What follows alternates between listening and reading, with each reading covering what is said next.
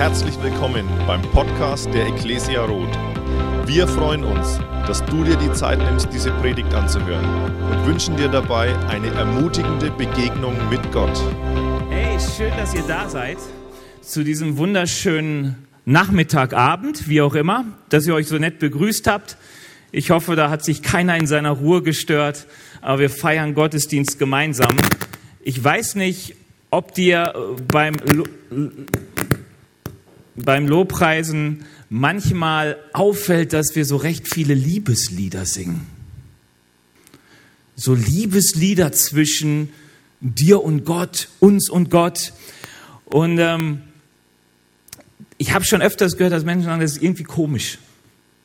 So, Gott und ich liebe den, den ich nicht gesehen habe. Wenn ich wüsste, wie der aussieht und so, dann könnte man ja vielleicht.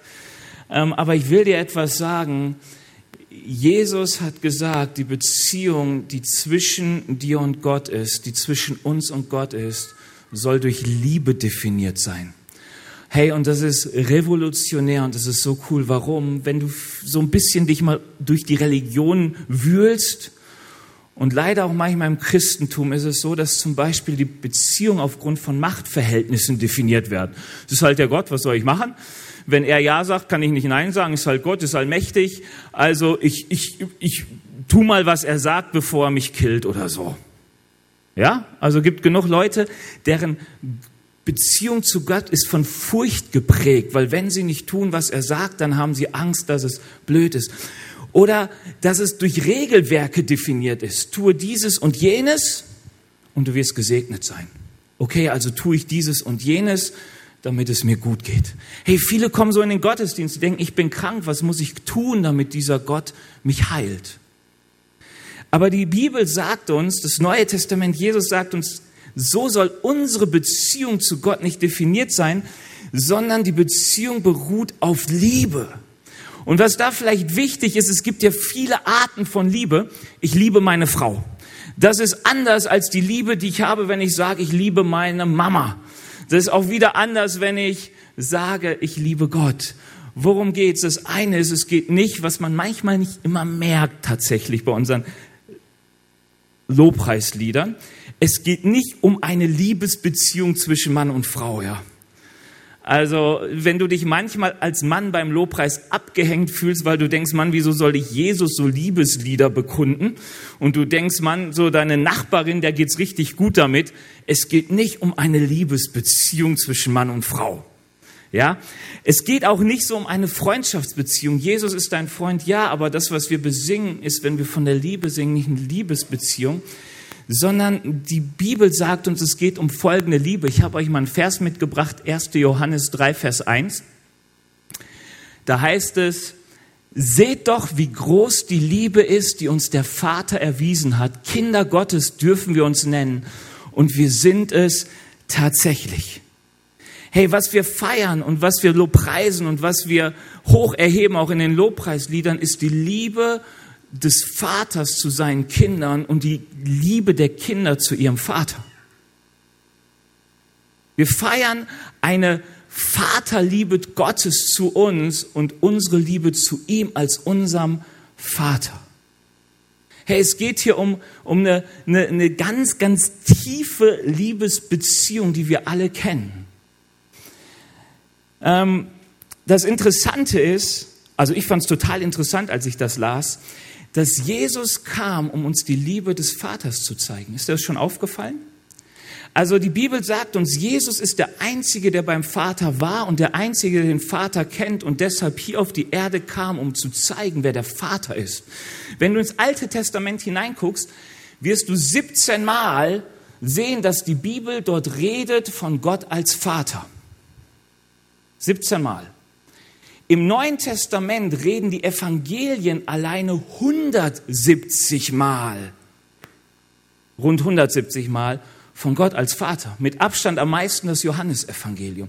Warum? Weil Jesus kam, uns den Vater zu zeigen. Im Alten Testament liest, liest du von der Offenbarung Gott als Jahwe, von diesem Gott, der ist, der, der er ist, oder der bleibt, der er bleibt, oder der war, der sein wird und wie auch man immer Jahwe übersetzt, aber als Jesus kam, und offenbarte er den Vater.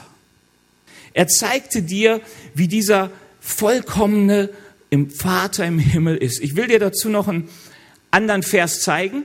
Aus Matthäus 23, Vers 9, da sagt Jesus, niemand auf der, niemanden auf der Erde sollt ihr euren Vater nennen, denn einer ist euer Vater, der im Himmel. Und jetzt denkst du, ups, das mache ich täglich vielleicht falsch. Ja, also mein Papa heißt immer noch Papa, Vater, Papi, Alter, keine Ahnung. Je nach, je nach Kontext bin ich mal unverschämt und mal nett. Ähm, je nachdem, manchmal nenne ich ihn auch Dickerchen, aber es mag er nicht so. Aber also ich nenne meinen Vater Vater und das will die Bibel auch gar nicht sagen. Du wirst merken, auch Jesus sagt zu Menschen Vater. Das ist ganz normal. Das ist nicht, was Jesus sagt, sondern vom Kontext her, auch wenn es nur so ein Nebensatz ist, ähm, sagt Jesus, bitte stellt euch nicht besonders heraus, es soll keiner unter euch Vater heißen. Heiliger Vater und so. Wie auch immer, warum und weshalb andere das machen. Ähm, aber Jesus stellt noch etwas heraus. Er sagt, der einzige wirkliche, vollkommene Vater, der einzige Gott, der dir wirklich zeigen kann, was Vaterliebe ist, die einzige Person in dieser Welt, über dieser Welt heraus, die einzige Person, die dir wirklich Vaterliebe in vollkommener Form entgegenbringen kann, ist Gott, der Vater im Himmel. Ist Gott, der Vater im Himmel. Er verkörpert den vollkommenen Vater. Und dabei haben wir ein Problem, nämlich dass es so oft ist, dass wir unsere erlebte irdische Vaterbeziehung auf den Gott im Himmel produzieren. Weißt du, Gott sagt, Jesus ist gekommen, damit er das Vaterbild, das du in dieser, auf dieser Erde erlebt hast, erneuerst und heilt, dir wirklich zeigt, was der vollkommene Vater ist. Aber oft machen wir es genau umgekehrt. Die Beziehung, die wir hier zu unserem irdischen Vater haben, die produzieren wir, projizieren wir auf unseren Vater im Himmel. Weißt du, wenn du erlebt hast, dass dein Vater nicht da war, wenn es darauf ankommt, glaubst du auch oft, dass Gott nicht da ist, wenn es darauf ankommt.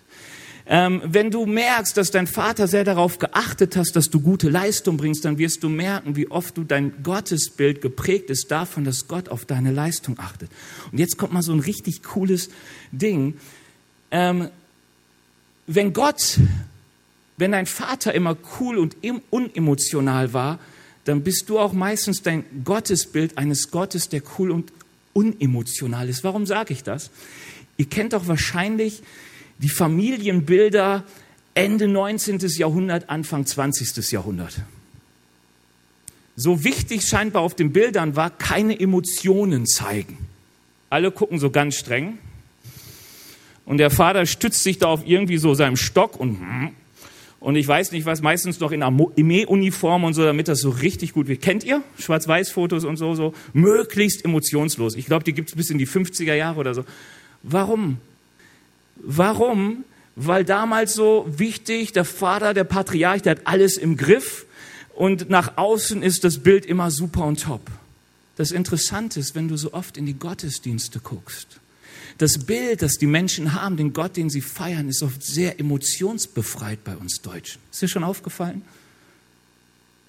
Sogar so, dass Christen wirklich Probleme haben, wenn im Gottesdienst Emotionen gezeigt werden.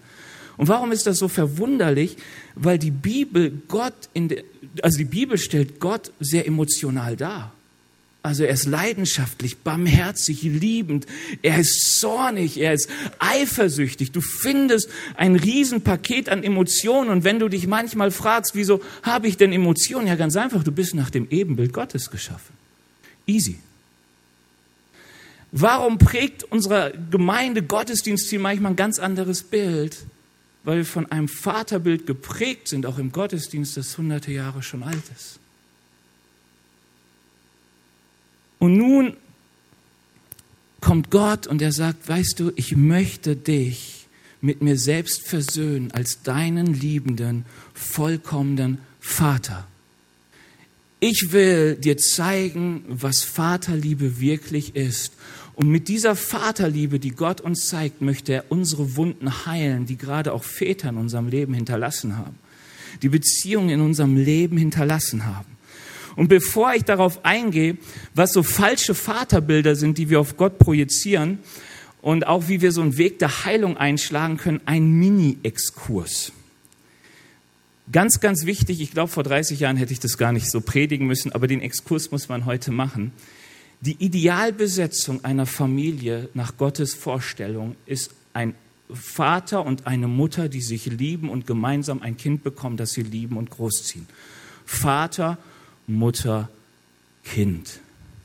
Und die Bibel ist sehr, sehr klar und ich meine auch, dass unsere wissenschaftliche Forschung gar nicht so weit was anderes sagt dass diese Rollenverteilung unauflösbar ist. Sie ist nicht ersetzbar. Du kannst den Vater nicht ersetzen durch eine Mutter, umgekehrt zwei Mütter, zwei Väter, eine Mutter und so weiter. Es bleibt immer unvollkommen. Habt ihr vielleicht schon mitbekommen? Weiß ich nicht. Ähm, und egal, wie, wie laut unsere Gesellschaft und wie oft sie das Gegenteil wiederholt, dadurch wird es nicht richtig. Und das ist interessant, dass sowohl die Mutterrolle wie auch die Vaterrolle Tochter wie Sohn prägen. Und es ist gut, wenn sie gesund geprägt werden. Aber ich sage dir etwas, wir alle erleben ähm, in unsere Familie entfernt von diesem Idealbild, manchmal mehr, manchmal weniger. Weißt du, ich glaube, ich habe eine relativ gute Familie erlebt und trotzdem habe ich meinen Vater erlebt, der mich verletzt hat. Es gibt nicht mehr viele Situationen, an die ich mich erinnern kann, aber ich kann mich tatsächlich noch an manche Situationen erinnern. Aber hey, ich habe meinen Vater vergeben und ich liebe meinen Vater. Hey, meine Eltern sind nicht vollkommen. Und wenn du Eltern bist oder Papa oder Mama, du weißt, du bist nicht vollkommen gegenüber deinem Kind. Wir haben alle Defizite, wir sind alle unvollkommen und wir stehen alle mal in Situationen, in denen wir völlig überfordert sind, an unsere Grenzen sind und nicht mehr können, auch wenn es um die Erziehung unserer Kinder geht. Und es ist gut, wenn du manchmal deine Unvollkommenheit siehst, auch so nett zu sein, deine Eltern diese zuzugestehen. Das hilft manchmal auch dort beim Vergeben. Ähm, aber insbesondere zeigt es mir, wie unendlich wichtig es ist, dass wir eine Offenbarung und eine Erfahrung mit der vollkommenen Vaterliebe Gottes haben. Dass wir wissen, wie es im Urzustand aussah dass wir wissen, was Gott eigentlich will, wenn uns Gottes Vaterliebe begegnen soll. Und die Bibel, bitte, das ist auch wichtig, du kannst an dieser Stelle nicht Vater durch Mutter ersetzen. Eine Mutter hat eine andere Rolle und prägt ihre Kinder, egal ob Söhne und Töchter, anders als ihr Vater Töchter und Söhne prägt. Kann man auch viel im Internet drüber lesen, auch über ganz nicht christliche Seiten, einfach so aus dem psychologischen Kontext, wie wichtig eigentlich für Frauen wie für Jungs eine gute Vaterrolle ist. Wahrscheinlich jener Forschungsbericht, den man liest. Linda ist Profi über alles, was Erziehung angeht. Wahnsinn. Ähm. ähm. Und mir geht es jetzt darum, wenn wir uns jetzt mal so verschiedene Gottes Vaterbilder angucken, die uns vielleicht prägen, falsch prägen, dass wir da mit Demut rangehen. Hey, ich merke immer, das liegt gar nicht an meinen Eltern, das liegt an gewissen Sachen, die ich wahrgenommen habe, dass ich immer wieder merke, oh Mann, Benny, du hast da auf Gott ein Bild projiziert, das ist nicht Gott. Er will dich heilen. Und das Schöne ist, Gott will mir seine vollkommene Liebe schenken. Schauen wir mal so ein paar Vaterbilder an. Das eine, was, ich habe dir auch, genau, das eine ist, dass du denkst, Gott liebt mich nicht hey, es ist ein cooler Satz, Gott liebt dich. Ich weiß nicht, ob, seit wann du ihn kennst. Ich kenne ihn seit vor der Geburt. Habe ich immer gehört, Gott liebt mich, Jesus liebt mich. Also ich bin immer, ich bin, äh, im Bauch meiner Mutter wurde ich in die Kirche getragen, alles gut. Die haben nette Lieder gesungen, super. Also ich weiß, ich bin da voll von. Und trotzdem gibt es einen riesen Unterschied zwischen dem Wissen über diese Tatsache und dem Glauben daran, dass es wirklich so ist und ich glaube, dass wir manchmal öfters daran zweifeln, als wir es gerne zugeben würden. Woran kann das liegen? Es kann liegen daran, dass du deinen Vater so erlebt hast, dass du für ihn völlig bedeutungslos warst. Weißt du, ich kenne genug Menschen, die schaffen es nicht, ihren Vater zu erreichen für sich selbst. Gerade auf bei Scheidungskindern und so, wo der Vater plötzlich weg ist. Du warst das ungewollte Kind, das Kind, das alles kaputt gemacht hat. Kein Kontakt, keine Beziehung, keine Liebe. Du kannst dich anstrengen, wie du willst. Du bekommst kein Ich hab dich lieb. Und dieses Bild kannst du gut auf Gott projizieren Und du wirst dich, wenn du das tust, nicht erleben als dieses geliebte Königskind bei Gott, das dich gewollt hat. Und ich glaube, es gibt viel zu viele in unseren Gemeinden, in unseren Kirchen, die sich nicht vorstellen können, dass der Himmel gejubelt hat, als sie Jesus kennengelernt haben. Das ist, was Jesus sagt. Jesus sagt, wenn einer Sünder umkehrt und Buße tut, dass der ganze Himmel jubelt vor Freude.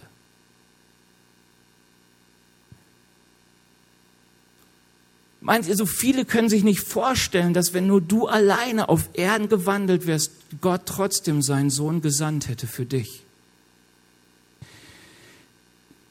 Dass du hier bist, nur weil Gott dich gesucht und gewollt hat. Gott hat keine Unfälle bei sich im Reich. Weißt du, du magst sein, ich bin, ich weiß noch, manche Menschen kommen ja ganz interessant zu Jesus. Ich kenne manche Geschichten aus unserer Gemeinde, die wurden einfach auf der Straße angesprochen, in den Gottesdienst eingeladen, sie kamen, haben sich bekehrt und wussten eigentlich nicht, wie es passiert. Die haben nicht damit gerechnet, die haben sich nicht geplant, aber es war nicht unfreiwillig, weil Gott wollte sie, Gott hat sie gesucht, Gott wollte sie unbedingt, weil er sie liebt. Und er hat sie gezogen und er hat an ihre Tür geklopft und sie haben aufgemacht. Weißt, die Bibel sagt, dass dieses Du wirst Kind Gottes vom Begriff her ist es wie eine Adoption. Gott hat dich adoptiert. Alle Rechte, die jemals ein anderer hatte, gehen zu Gott. Er wollte dich. Adoptionen passieren nicht zufällig. Überhaupt nicht. Es recht nicht in unserem Land. Weißt du, und Jesus, die, die, die Adoption von dir zum Kind Gottes passierte nicht zufällig, sondern Jesus, Gott hat seinen Sohn gesandt, um dich zu, frei zu kaufen. Ich will da gar nicht so viel drauf eingehen, aber was der Vater sagt, ist, er liebt dich. Er liebt dich. Du bist wirklich wertvoll bei ihm.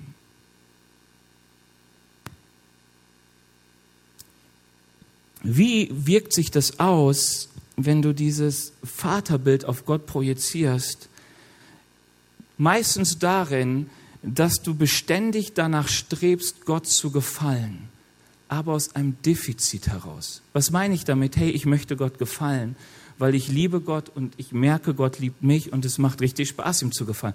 Wisst ihr, warum ich meiner Frau gefallen möchte? Ich habe eine Wette mit ihr. Ich sage euch nochmal, was ich alles bereit bin, nur um ihr zu gefallen. Ich habe eine Wette mit ihr abgeschlossen, die habe ich verloren, deswegen bin ich jetzt ein Jahr Vegetarier. Und es gibt Leute, die sagen, Benny, warum machst du das? Hättest du nicht? Natürlich hätte ich versuchen können, da irgendwie da rauszukommen und sie auch unter Druck setzen. Hey, ich liebe einfach meine Frau und die hat weniger Arbeit, wenn ich mal kein Fleisch esse. Das ändert sich danach hundertprozentig wieder. Fleisch ist einfach zu gut. Aber warum tue ich? Ich liebe meine Frau. Ich will ihr gefallen. Ganz wichtig. Ich will sie nicht verletzen. Und aus diesem Grund Gott zu gefallen ist absolut gut. Aber wenn du aus einem Defizit heraus Gott gefallen willst, weil du denkst, du findest keine Anerkennung bei ihm, du willst ihm gefallen, damit er endlich dein, sein Gefallen an dir hat, dann wird das immer dazu führen, dass du den Gefallen nie findest, den du suchst weil du kannst Gott nicht gefallen durch deine Taten, sondern du gefällst ihm einfach durch dein Sein. Zweites Gottesbild. Gott hat keine Zeit für mich. Vielleicht hast du so deinen Vater erlebt, dass er überall war, aber nie da, wo du warst und vielleicht in entscheidenden Momenten nicht da war. So klassisch jetzt im amerikanischen Film wäre ja, du hättest ein Fußballspiel und dein Papa hat nicht zugeguckt. Du hast den Pokal gewonnen, er hat nicht mitgejubelt. Ähm, was auch immer es war, er war viel auf der Arbeit, er hat für die Familie gesorgt, aber er war nicht wirklich da. Er hat dir nicht Aufmerksamkeit geschenkt. Wenn du dieses Bild auf Gott projizierst, dann fühlst du dich ziemlich oft von Gott im Stich gelassen. Du fühlst dich, dass die, du denkst, dass dieser Gott dir selten hilft in deiner Not ähm, und dass wenn du betest, nichts passiert.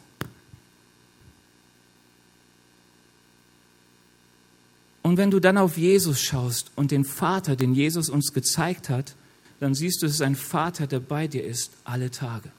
Hey, Gott ist bei dir. Und was richtig cool ist, Jesus ist ja nicht gekommen einfach so, sondern Jesus hat etwas getan, als er kam, nämlich er hat eine Tür geöffnet, die dir immer Zugang gibt zum Vater. Weißt du, im Alten Testament kamen nur ganz, ganz wenige in die Gegenwart Gottes. Aber Jesus ist für dich gestorben, dass unsere Schuld nicht im Weg ist. Und du kannst jederzeit zum Vater kommen.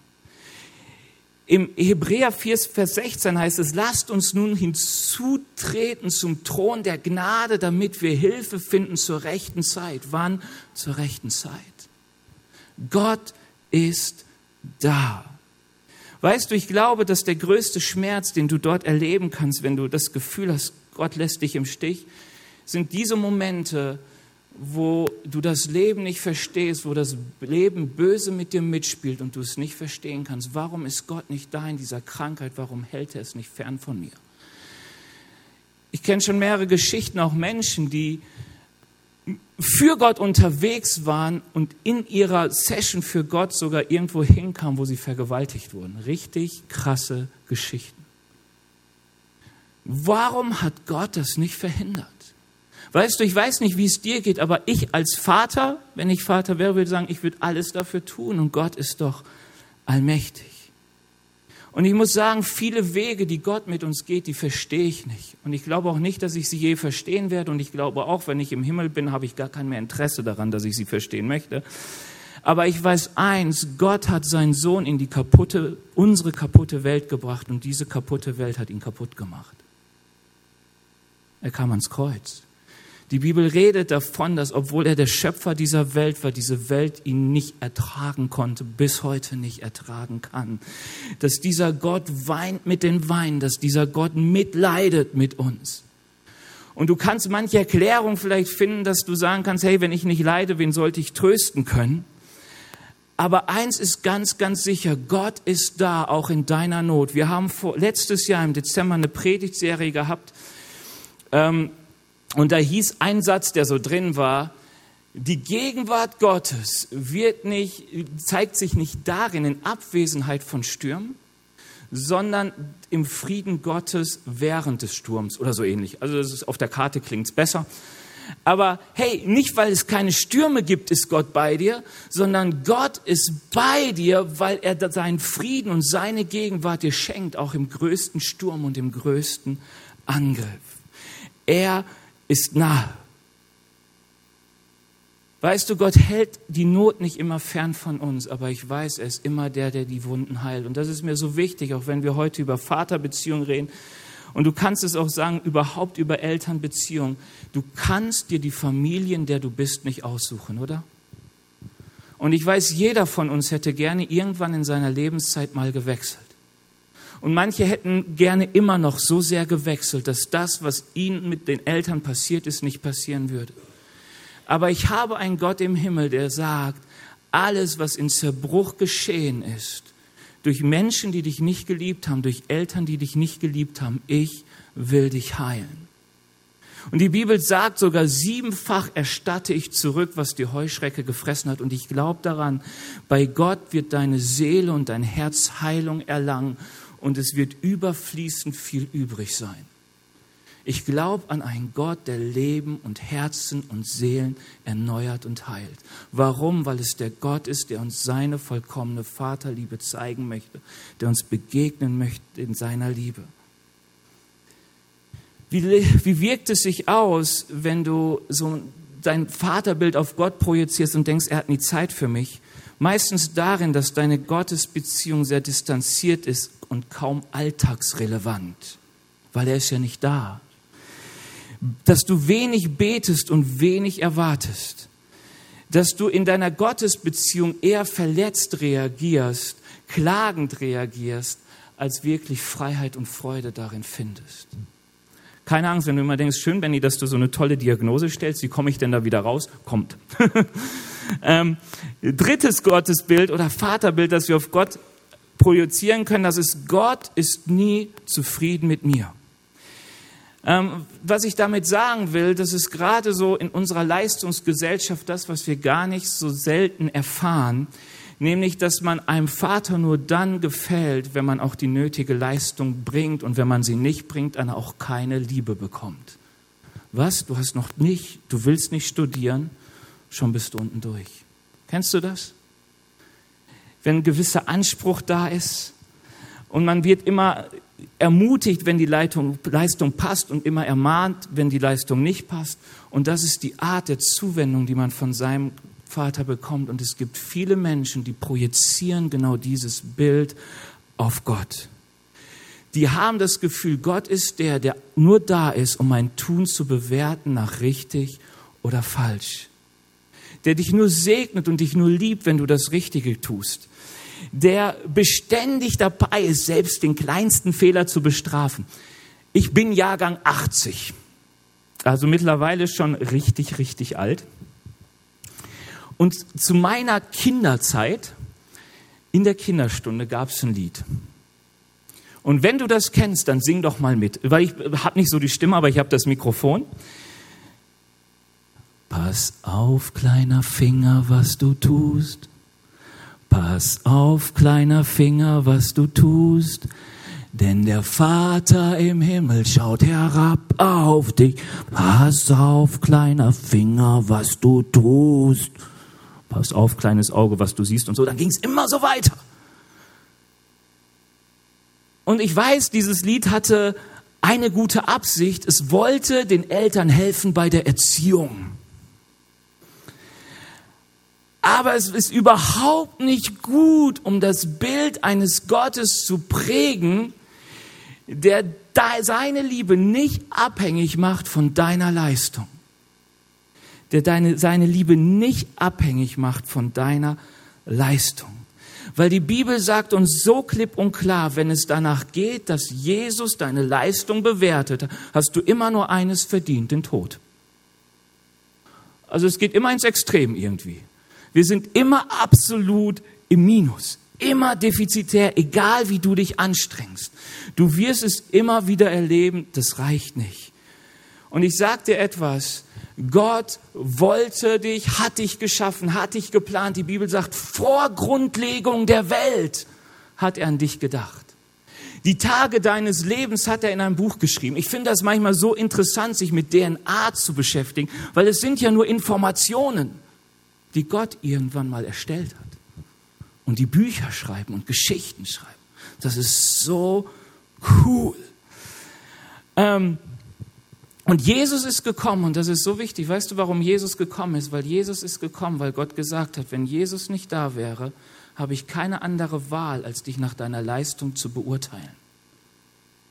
Gott ist absolut gerecht und Gerechtigkeit immer, früher dachte ich immer, ist ganz leicht, habe ich zwei Bonbons gebe ich eins weiter, das ist gerechtfertigt.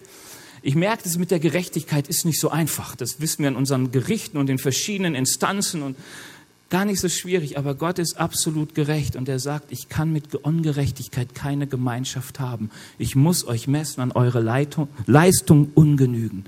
Und deswegen kam Jesus.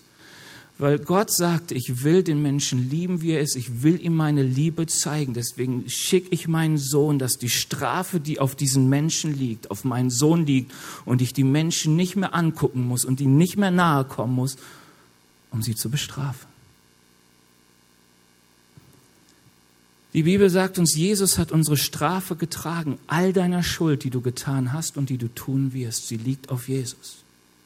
Wenn du Kind Gottes bist, ganz wichtig, wenn du Kind Gottes bist, wenn du Jesus dein Leben gelegt, gegeben hast, dann liegt deine Strafe für deine Schuld immer auf Jesus.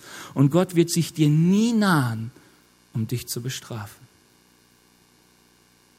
Sondern was die Bibel sagt, ist, dass du das Wohlgefallen Gottes hast, dass die Liebe, mit der der Vater Jesus geliebt hat, die gleiche Liebe ist, mit der er dich liebt. Johannes 15, Vers 9. Johannes Johannes lohnt sich total zu lesen. Da geht es ganz, ganz viel um diesen Vater und die Vaterliebe Gottes. Ähm, warum ist das so wichtig? Weil ich kenne so viele Christen, die nicht glauben. Und Leute, ich gehörte so lange Zeit dazu und ich bin manchmal immer noch in diesem Kampf. Herr, ich glaube, hilf mein Unglauben dass Gott zu dir alle Zeit sagt, du bist mein geliebter Sohn, du bist meine geliebte Tochter, an der ich wohlgefallen habe und ich wohlgefallen habe. Wow. Komma, Aber nur, wenn du jeden Sonntag in den Gottesdienst gehst. Aber nur, wenn du immer genug Geld in den Spendeneimer legst. Aber nur, wenn du einmal pro Woche einer alten Dame über die Straße hilfst. Nein, kein Komma, Punkt. Du bist mein geliebter Sohn, du bist meine geliebte Tochter, an der ich wohlgefallen habe. Ausrufezeichen, Punkt. Das ist das, was Jesus über dich sagt, wenn du in Christus bist. Ohne Komma, ohne Aber. 1. Johannes 2, Vers 12 sagt, euch meinen Kindern schreibe ich, weil euch die Sünden vergeben sind. Das verbürgt uns sein Name. Wer die 1. Johannes 2 liest, der merkt, dass, dass Johannes so die drei Reifegrade eines Christen so anspricht. Einmal ihr Kinder, ihr jungen Männer und Frauen, ihr Väter und Mütter. Und er sagt, das Wichtigste, was ein Kind, was ein junger Christ lernen muss, ist, Ihr habt erkannt den Vater und ihr habt erkannt, dass eure Sünden vergeben ist. Gott guckt euch an mit Wohlgefallen. Er freut sich an euch. Gott geht es überhaupt nicht um unsere Leistung. Null.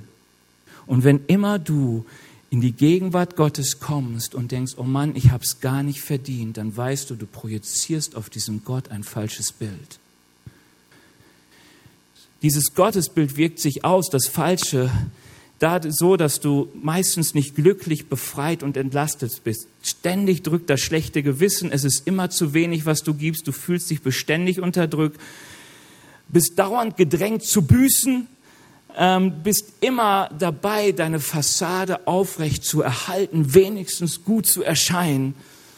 Und manchmal kann es auch einfach darin sich zeigen, dass du resignierst und rebellierst. Letztes Gottesbild oder diese Projektion eines falschen Bildes, Gott sucht nicht mein Bestes. Wie viele Väter gibt es und wie oft passiert es vielleicht auch Vätern, dass sie in ihrem Kind ihren Traum verwirklichen wollen? Dass sie nicht das Gefühl geben, es geht wirklich um dich, sondern es geht um Ansehen, es geht um Erfolg, es geht um die Erwartung von anderen Menschen zu erfüllen und so weiter. Und weißt du, wenn du dieses Bild auf Gott projizierst, dann hast du das Gefühl, Gott kennt dich eigentlich nicht wirklich. Er weiß nicht wirklich, was du brauchst. Er weiß nicht wirklich, wer du bist.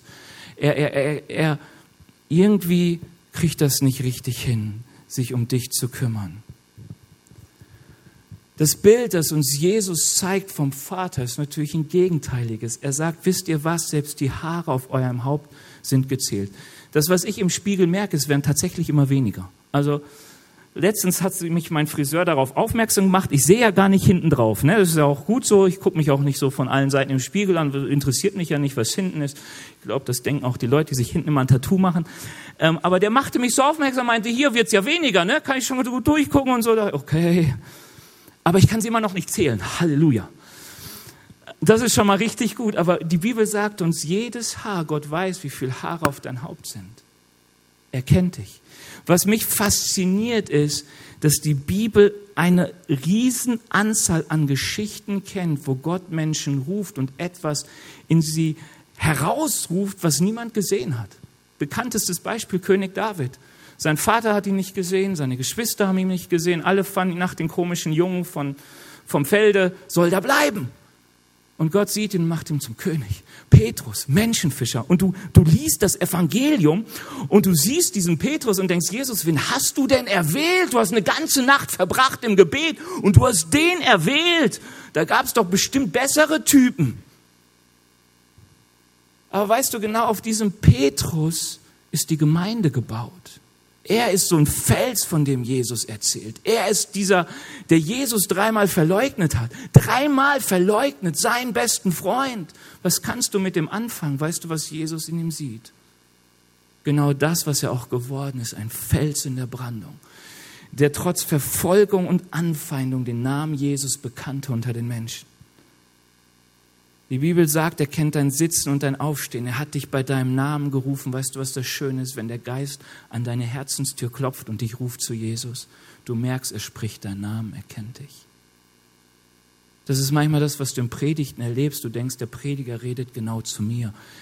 Weißt du, das tue ich nicht. Ich, ich, ich habe schon mal gehört, dass es so Kirchen gibt, die, die haben gute Beziehungen zur Polizei und die lassen sich alles geben vorher, damit der Prediger auch gute Infos hat und gut wirken kann, wenn er auf Leute so einredet. Ist alles nicht so. Hey, ich predige einfach, weil ich glaube, dass das Wort Gottes zu uns redet. Und wenn du manches von mir hörst, dann fängt der Geist an, zu dir zu reden. Und es kommen manchmal Menschen zu mir und die sagen, Benny, ich fand die Predigt so gut. Und ich sage, was hast du denn gehört? Was war es denn? Und dann sagen die mir was und ich dachte, komisch, habe ich gar nicht gepredigt. Zumindest wollte ich das gar nicht so predigen. Und dann denke ich, wie gut ist, dass Gott anfängt zu dir zu reden und dich ruft persönlich bei deinem Namen, erkennt dich. Und erkennt deine Lebensbedürfnisse. Die Bibel sagt uns, dass Gott uns behandelt wie Söhne und Töchter. Hebräer 12, Vers 8. Und das heißt für ihn auch, dass er uns erzieht. Warum? Weil Väter und Mütter, die ihre Kinder lieben, erziehen sie, damit sie auf den richtigen Weg kommen. Auch hier mal wieder so ein Bekenntnis in unserer Zeit, die denken, wenn das manchmal so heißt, Erziehung ist nicht nötig und jeder findet schon den richtigen Weg. Ich finde, die Menschheitsgeschichte hat das Gegenteil lang genug bewiesen dass wir Unterstützung da brauchen. Selbst ich brauche noch Unterstützung dabei, auf den richtigen Weg zu kommen. Immer mal wieder. Und ich brauche den Heiligen Geist, der mich erzieht, dass das Potenzial, das Gott in mich hineingelegt hat, wirklich freigesetzt wird. Deswegen erlebst du vielleicht manchmal Situationen, die du überhaupt nicht verstehst, aber die Bibel sagt dir, wenn du auf dem Weg Gottes bleibst, wird dir alles zum Besten dienen und alles, was Gott in dich hineingelegt hat, wird herauskommen. Aber es ist so wichtig, dass du glaubst, dass Gott das Beste für dich will, weil wenn dieses falsche Gottesbild bei dir ist, dann wirst du ständig gegen die Gebote Gottes rebellieren, weil du immer wieder das Gefühl hast, okay, er hat mich doch übersehen, er meint es doch nicht gut mit mir, besser ich helfe mir selbst, damit mir geholfen ist, weil Gott scheint ja nicht da zu sein. Weißt du, es ist so gut, dass Jesus kam, uns die Vaterliebe Gottes, die Vaterliebe Gottes zu offenbaren.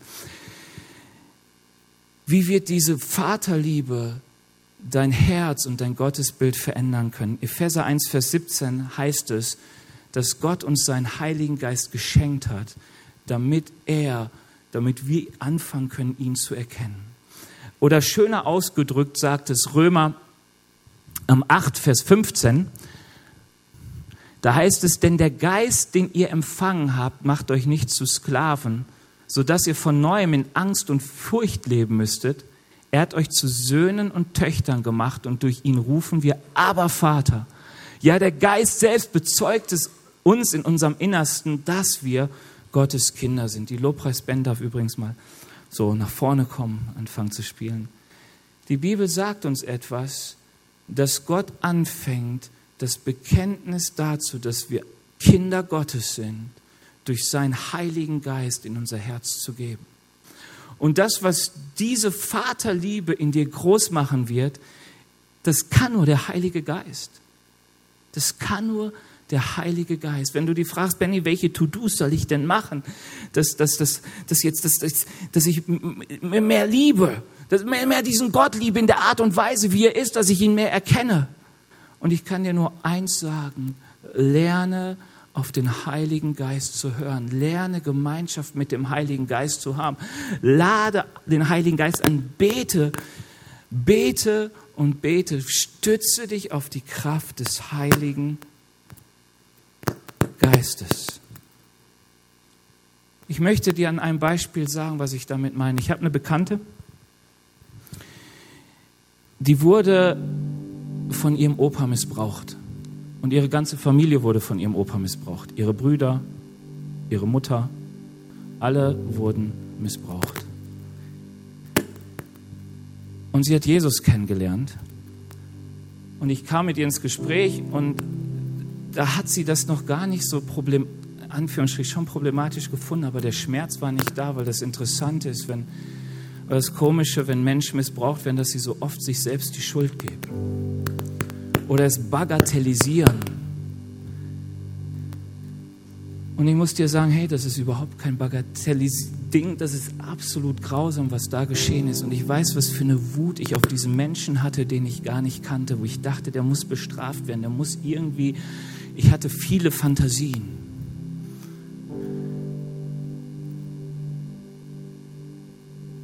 Aber, dieser, aber diese Frau war Christ. Weißt du, und sie hat gemerkt, ich muss meinem Opa vergeben. Ich brauche Heilung. In meinem Herzen muss mehr Raum bekommen werden für die Vaterliebe Gottes. Und ich weiß, sie war bei verschiedenen Therapeuten. Und es hat keinen Unterschied gemacht. Und dann kam sie zu einer Frau in der Gemeinde und sie sagte, komm, lass uns beten zusammen. Und weißt, weißt du, sie meinte mit dem Beten, lass uns hören, was der Geist sagt, wenn wir beten und lass uns zeigen, wie er die Dinge, die Verletzung in deinem Leben aufräumt, hervorbringt und heilt. Und nach einem Dreivierteljahr empfand sie Heilung und sie sagte, weißt du, mein, ich habe sie mal angerufen und sagte, mein Opa ist tot, aber ich war in seinem Sterbebett und habe darum gebetet und geweint, dass Gott ihn rettet. Das kann der Heilige Geist, weil er Heilung schenkt in unser Herz hinein. Und wenn ich meine, verlass dich auf den Heiligen Geist, dann meine ich genau das. Verlass dich auf den Heiligen Geist. Der Heilige Geist wird dich in alle Wahrheit führen, in alle Gerechtigkeit hinein. Und wir Christen haben manchmal dieses Problem, dass wir Gott irgendwo kennenlernen und dann aus, mit aller Kraft versuchen, mit eigener Anstrengung, dass wir heil werden, dass wir gerecht werden, dass es funktioniert, weil wir immer wieder ein falsches Gottesbild auf unseren Gott projizieren. Aber der Vater sagt, erkenne meine Liebe. Und wenn du weißt, dass du geliebt bist, dann wirst du merken, wie dein Leben erneuert und verändert wird, wie eine Kraft da ist, ähm, deinem Vater ähnlich zu werden, weil der Wille da ist, der Motor da ist, der Heilige Geist ist da. Abschließend mit einem Vers, der uns relativ bekannt ist, aus Matthäus 11, Vers 25 bis 29, da heißt es, zu der Zeit rief Jesus aus, ich preise dich, Vater, du Herr über Himmel und Erde, dass du alles den Weisen und dass du das alles den Weisen und Klugen verborgen den Unmündigen aber offenbart hast. Ist interessant, oder? Jesus preist Gott darüber, dass Dinge verborgen blieben für Weise und Kluge. Aber er sagt, es wird dem offenbar, der weiß, er ist unmündig. Kinder Gottes, sei Kind Gottes bei Gott, werde Kind, werdet wie die Kinder, lerne Gott als Kind zu lieben. Fang neu an, nicht mit vorgeprägten Vaterbeziehungen, sondern fang an als Kind, das geliebt ist von Gott. Und Jesus geht weiter und sagt,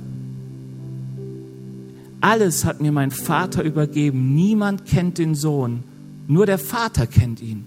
Und auch den Vater kennt niemand, nur der Sohn und die, denen der Sohn es offenbaren will. Und jetzt kommt diese ganz bekannte Stelle, kommt zu mir, ihr alle, die ihr euch plagt und von eurer Last fast erdrückt werdet.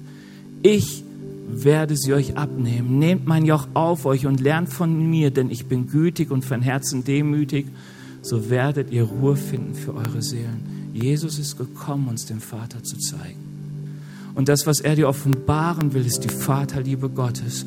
Und das, was du bei Jesus finden sollst in der Vaterliebe Gottes, ist Ruhe für deine Seele.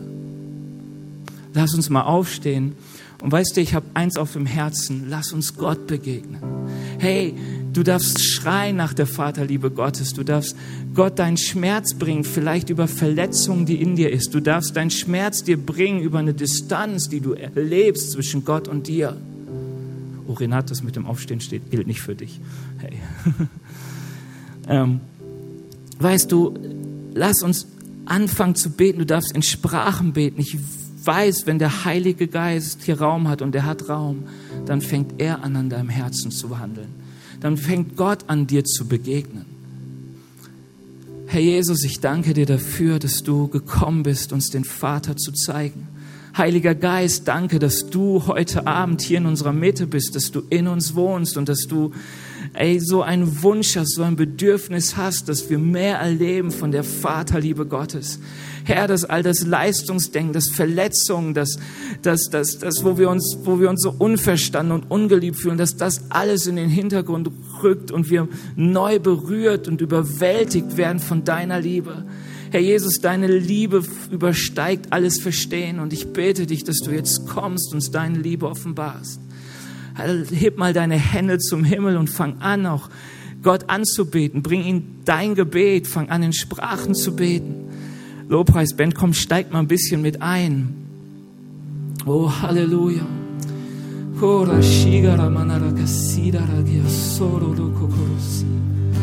Oh, Halleluja, Herr Jesus.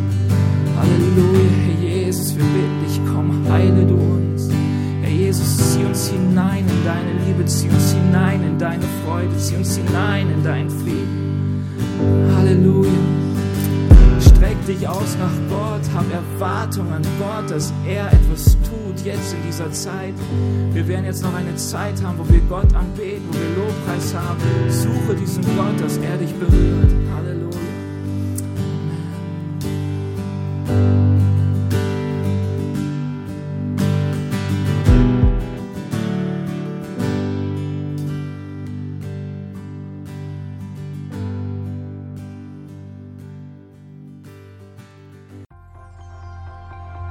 Wir hoffen, dass dir diese Predigt gefallen hat und dich in deinem Leben mit Gott stärkt. Außerdem wollen wir dich gerne besser kennenlernen. Dazu bist du herzlich eingeladen, unsere Sonntagsgottesdienste um 10 und 17 Uhr zu besuchen. Schau doch mal auf www.ecclesia-rot.de vorbei oder auf den sozialen Medien unter Ecclesia Rot. Wir freuen uns auf dich.